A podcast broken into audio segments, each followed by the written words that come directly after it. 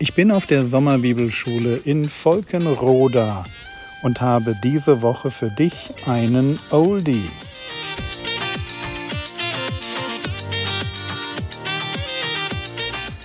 Theologie, die dich im Glauben wachsen lässt, nachfolge praktisch dein geistlicher Impuls für den Tag. Mein Name ist Jürgen Fischer und diese Woche geht es um eine Lebenslüge.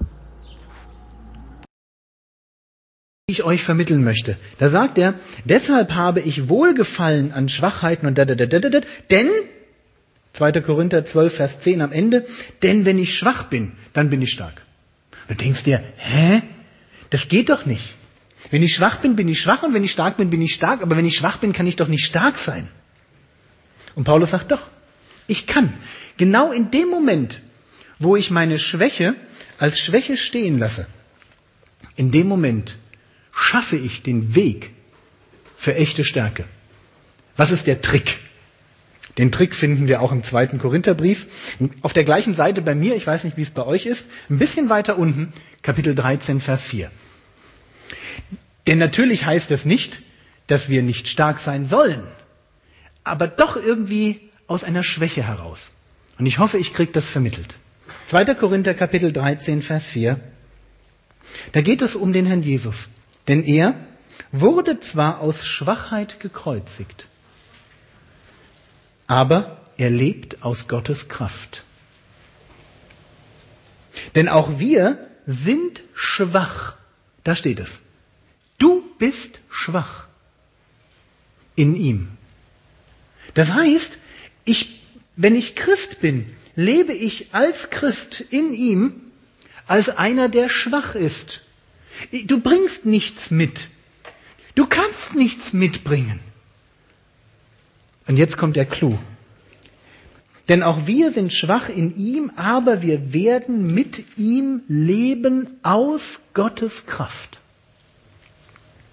Versteht ihr den Unterschied? Es ist ein hauchfeiner Unterschied.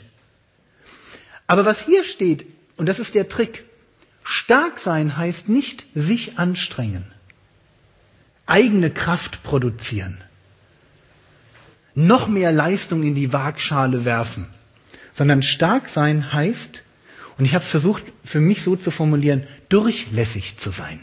Durchlässig zu sein dafür, dass Kraft, die Gott darreicht, die Gott mir geben will, durch mich hindurch fließen kann. Wahre Stärke, von der die Bibel spricht, ist nicht eine Optimierung meiner eigenen persönlichen Leistungsfähigkeit, okay? Es geht nicht darum, noch einen Kaffee trinken und dann, ja, es geht nicht darum, noch eine Stunde früher aufzustehen. Es geht nicht darum, nochmal die Zähne zusammenzubeißen, ja, und sich nochmal durchzumogeln. Es geht darum, dass ich begreife, Stärke hat damit zu tun, dass Gottes Kraft durch mich hindurch wirkt. Oder anders ausgedrückt, Stärke beginnt da, wo ich als Christ der Stärke Gottes nicht im Wege stehe. Also nicht mich anstrenge, damit andere sehen, dass ich ja auch Christ bin, sondern auch mal ruhig werde und mir darüber im Klaren bin, meine eigenen, was ich selber leisten kann, ist ein Pups im Vergleich zu dem, was Gott durch mich tun kann, wenn ich es lasse. Ich schmunzel bis heute.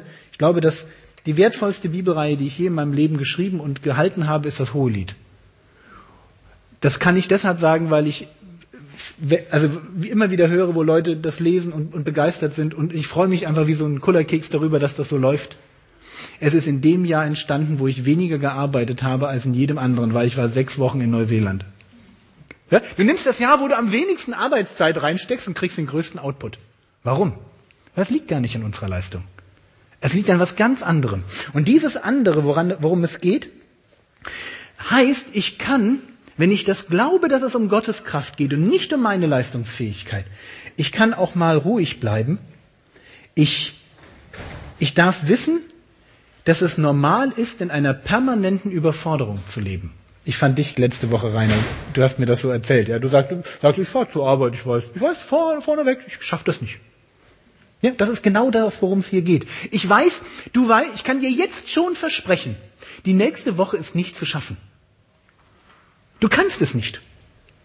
Es ist viel zu viel zu tun. Wenn du nur ehrlich die Aufgaben an dich ranlässt, es ist zu groß. Vielleicht kriegst du es durch gutes Einteilen irgendwie hin, aber eigentlich ist diese, ist schon die nächste Woche wieder zu viel. Und ich darf wissen, dass das völlig normal ist. Und ich darf gleichzeitig wissen, dass ich irgendwie mit Gottes Kraft Berge versetzen kann. Das sind die zwei, die zwei Perspektiven. Wenn ich auf mich schaue, Schwäche. Wenn ich auf Gott schaue, ewige Kraft.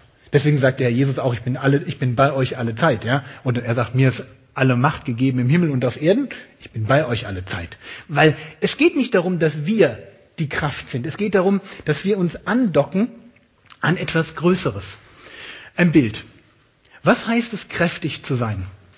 Ich habe ein Bild vor Augen. Stellt euch einen Staudamm vor. Ich mag Staudämme eigentlich nicht so, aber sie sind gigantisch. Ja? So einen fetten Staudamm, den du so zwischen zwei Felswände packst. Oder du weißt, wenn das Ding bricht, nichts hält das. Und dann hast du in so einem Staudamm so einen Auslass. Oft kommt da so, so Wasser raus. Ja? Hast, hast du so eine Röhre, wo das Wasser ist. Du hast da hinten ein gigantisches Wasserbassin. Druck, Kraft. Da kannst du Strom draus gewinnen für Millionen Metropolen aus, aus solchen Staudämmen. Und dann hast du da so ein Rohr. Und wir sind mit unserem Leben wie dieses Rohr. Der Staudamm ist Gott. Gott hat genug Kraft für dein Leben. Die Frage ist nicht, ob ich aus eigener Kraft irgendwie auch so ein großes Bassin werde. Das wirst du nie, weil du bist nur so ein kleines Rohr. Die Frage ist, ob ich es zulasse, dass ich Rohr bin, was nicht verstopft ist ja? Wo, wo das, was Gott an Kraft durchschicken möchte, mit einem großen Durchmesser einfach durchfließen kann. Versteht ihr den Unterschied? Nicht dieses, ich muss mich anstrengen, möglichst viel Kraft zu produzieren, sondern ich muss, wenn ich als Christ leben will, ich muss es irgendwie schaffen, dass ich einen großen Durchmesser kriege, dass ungehindert Gottes Kraft durch mich hindurchfließen kann. Das ist etwas ganz anderes, als zu sagen, streng dich an. Plötzlich wird Kraft und Stärke nicht mehr zu einer Funktion meiner eigenen Leistungsfähigkeit, sondern meiner Nähe zu Gott. Den Satz möchte ich wiederholen. Kraft und Stärke ist nicht eine Funktion deiner Leistungsfähigkeit. Es geht nicht um die Frage, wie fühle ich mich heute, sondern es geht um, um die Frage, wie nahe bin ich heute bei Gott. Dann schaue ich auch nicht mehr so darauf, oder erst ein Beispiel. Ich, ich höre gerade Super. Jetzt habe ich es rausgelegt und doch vergessen. Na gut. Ich höre gerade ein Buch, ein Hörbuch, über eine chinesische Missionarin, Gladys Aylward. Weiß nicht, ob ihr die Geschichte kennt. Mich beeindruckt sie. Man nehme ein, eine zu klein geratene Britin, ja, so abgebrochen auf 1, was weiß ich, paar 50, die Missionarin werden will. Und sie geht zur Missionsgesellschaft und sagt, ich möchte Missionarin werden. Und die so, hm, naja, weiß nicht so recht. Aber okay. Sie darf an dem Programm teilnehmen. Und Claudia, das würde dir gefallen. Sie sagen zu ihr, weil sie tut sich schwer, die ganzen Sachen zu merken, gerade so, so ja, ja, sagen, nicht geeignet. Und schmeißen sie wieder raus. Und weißt du, was sie macht? Sie sagt, nee, ich habe einen Ruf nach, nach China. Was soll denn das, ja? Ich bin zwar so eine kleine Abgebrochene, wo die anderen sagen, die bringt's nicht, aber ich habe diesen Ruf. Und diese Frau geht arbeiten, sammelt sich das Geld zusammen, reist in den Zwanzigern des letzten Jahrhunderts auf abenteuerlichste Weise durch Kriegsgebiet, so einmal durch ganz China, äh Quatsch, durch ganz Russland, nach, nach China, kommt da an, kämpft sich bis in so eine Nordregion vor und wird dann Missionarin. Und zu Hause sagen alle, du kannst doch nichts. Und sie wird die vielleicht bekannteste und bewegendste Missionarin, die wir im 20. Jahrhundert für China haben. Die aus dem Pleuz Chinesisch lernt. Wo alle sagen, boah, wie machst du denn das? Sie weiß es nicht. Menschlich gesehen ist da nichts. Da, da ist nichts. Ja, ich glaube, sie hat als Hausmädchen gearbeitet, ja, damit man so, ja, also jetzt nicht so akademischer Abschluss, reiche Eltern, ja, 20-jährige Vorbereitungszeit, strategisches Konzept eingeflogen, alles dann systematisch. Nee, die kommt da einfach an, schaut sich um. Die Missionarin, bei der sie ankommt, die ist auch gar nicht so nett, aber die stirbt dann auch relativ schnell, insofern ist das Problem gelöst. Ja dann, dann, dann sitzt sie da mit so einer Herberge, ja, und macht so, so für Eselskarawanen betreibt sie diese Herberge, zieht durch die, Ge und, und, und macht einfach wirklich so Schritt für Schritt, was ihr vor die, vor die Füße fällt.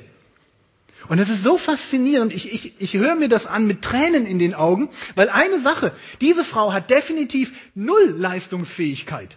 Null. Jetzt bin ich gerade da, wo der Krieg anfängt. Der japanisch-chinesische Krieg hat gerade die Stadt erreicht und sie muss, muss weg. Und sie sieht immer diese, diese Berge an Aufgaben und sie macht immer ein und dasselbe. Sie betet. Sagt, Vater im Himmel, ich habe keine Ahnung, was ich jetzt tun soll. Das ist mir definitiv zu groß. Ja? aber du wirst mir schon helfen. Ich finde das total faszinierend. Ich finde, es macht mir richtig Spaß. Also, womit hat Leistungsfähigkeit aus einer himmlischen Perspektive zu tun? Nicht damit, wer du bist. Ist es nicht schön? Ich weiß nicht, wo du gerade stehst, aber ähm, es hängt definitiv nicht damit zusammen, wer du bist und was du an, an, an Dingen mitgekriegt hast. Das kannst du alles komplett knicken. Der Punkt ist, und ich möchte es auf zwei Punkte heute reduzieren. Der erste habe ich schon gesagt, es hat was mit Nähe zu Gott zu tun. Und das, was ich bei Gladys Aylward und auch an anderer Stelle in der Bibel sehe, ist dieses, ich gehe einfach mutig den nächsten Schritt. Seht ihr? Ich, ich gehe einfach, ich, ich, ich frage nicht, was ist über, über, übermorgen, sondern ich sehe den nächsten Schritt und ich, ich traue den. Punkt. Ich muss nicht weiter. Ich gehe einfach den nächsten Schritt. Diese zwei Dinge machen Stärke aus aus einer himmlischen Perspektive.